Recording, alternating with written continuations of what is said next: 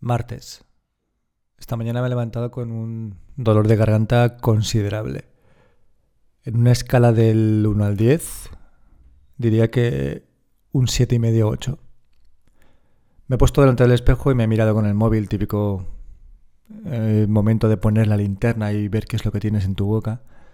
Y tengo todo el fondo de la garganta rojísimo, pero es que me arde.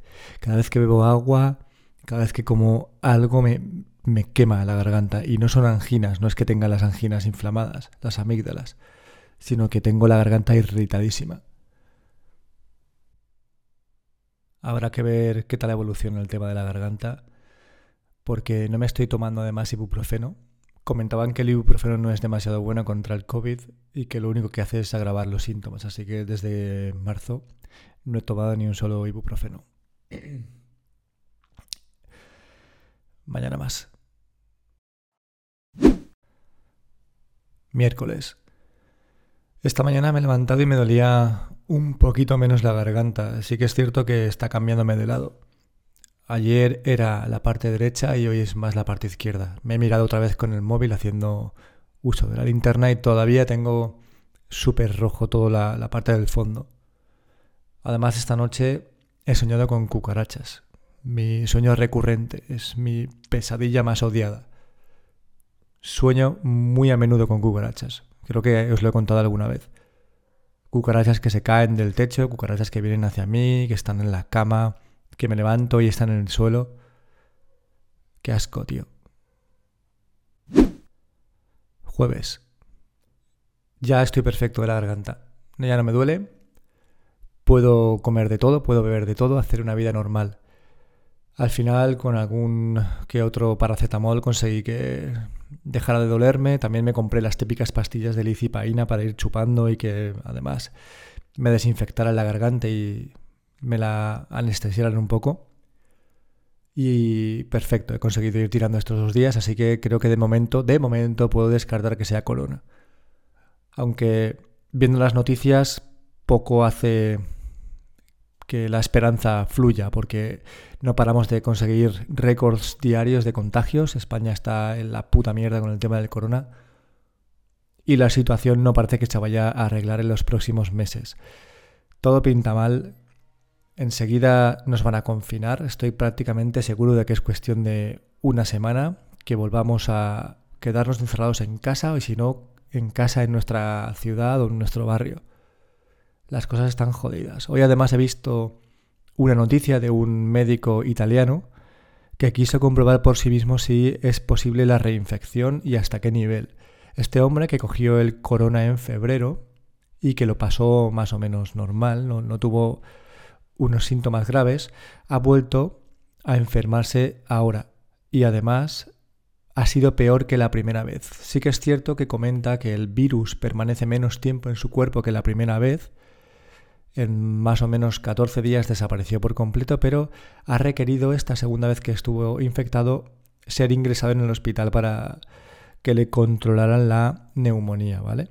Entonces, esta teoría que teníamos parece que se vuelve cierta. los anticuerpos del corona duran unos seis meses y luego desaparecen. Y aunque sí que hay unas células que se llaman células T, que tienen efecto memoria y que pueden ayudarnos a combatir el corona, no parece que sea suficiente, porque si este hombre, que es médico, que ha estado expuesto quizá a alguna carga viral superior que el resto de personas, pero que aún así se ha infectado de nuevo y que lo ha pasado peor que la primera vez, que ha necesitado hospital, que ha tenido fiebres bastante altas, pues nos deja poco, poca maniobrabilidad y nos está diciendo que esta enfermedad es recurrente, que tenemos que tener mucho cuidado porque infectarnos una vez no significa que vayamos a superarla más veces y quizá estas personas que hayan sido asintomáticas, que todos creo que hemos deseado ser asintomáticos, pues volvemos a contagiarnos quizá en algún momento concreto y puede que nos vayamos al puto hoyo.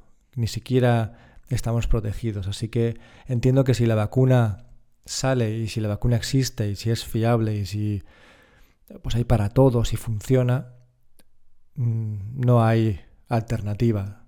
Antes podías pensar que quizá era mejor pasarlo y no arriesgarte a efectos secundarios, pero ahora si lo que se están diciendo es que puedes pasarlo una vez y que no haya problemas, pues quizá la segunda vez que te infectes haya problemas y estés jodido. O a la tercera. También están diciendo que si la inmunidad dura unos seis meses, sería interesante revacunarnos. Entonces, ¿qué pasa? Vamos a tener que estar poniéndonos vacunas cada seis meses. Esto es absurdo. Todo es absurdo. Así que nada. Vamos a seguir sobreviviendo mientras podamos. Queda un día para vacaciones. Viernes, acariciando las vacaciones con los deditos de las manos. Hoy le he comentado a mi jefe que qué suerte tener vacaciones ahora, porque lo más probable es que me acaben confinando en casa. Lo bueno, la parte positiva es que no voy a perder esas vacaciones si nos confinan, pero la putada es que tampoco voy a poder disfrutarlas, no voy a poder salir de casa, no voy a poder ir a ninguna parte, no vamos a poder movernos. Ya hay restricciones de viaje, ya no puedes salir de la comunidad valenciana y tampoco pueden entrar, así que pues quedará quedarse en casa, menos mal que me he pillado una Play 4 Pro con el The Last of Us 2 y he empezado a jugarle me parece una pasada de juego. Así que por lo menos las vacaciones que sean en compañía de familia y de buenos juegos. ¿Qué decís?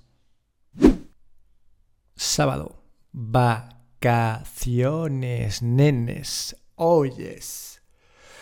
Poco que hacer ya. Os comenté ayer que las cosas están un poco complicadas aquí fuera, lo que es en el exterior de mi casa.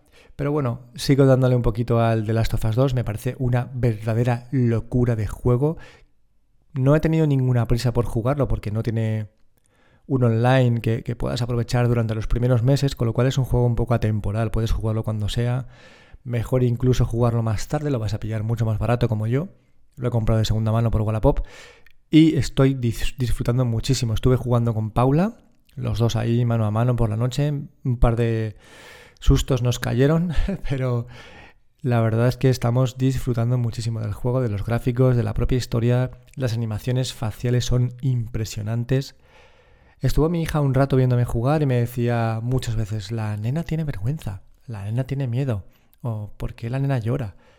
Y que ella se dé cuenta de la profundidad que tienen las, las expresiones faciales de, de los personajes dice mucho a favor del juego. Es una verdadera pasada. Bueno, primer día de vacaciones, muy tranquilo todo. Vamos a dejar aquí este podcast más o menos semanal. Y a partir de mañana domingo, el lunes, a ver si mañana domingo podemos grabar Fer y yo otro episodio de CalvoCast, tu podcast a dos calvas.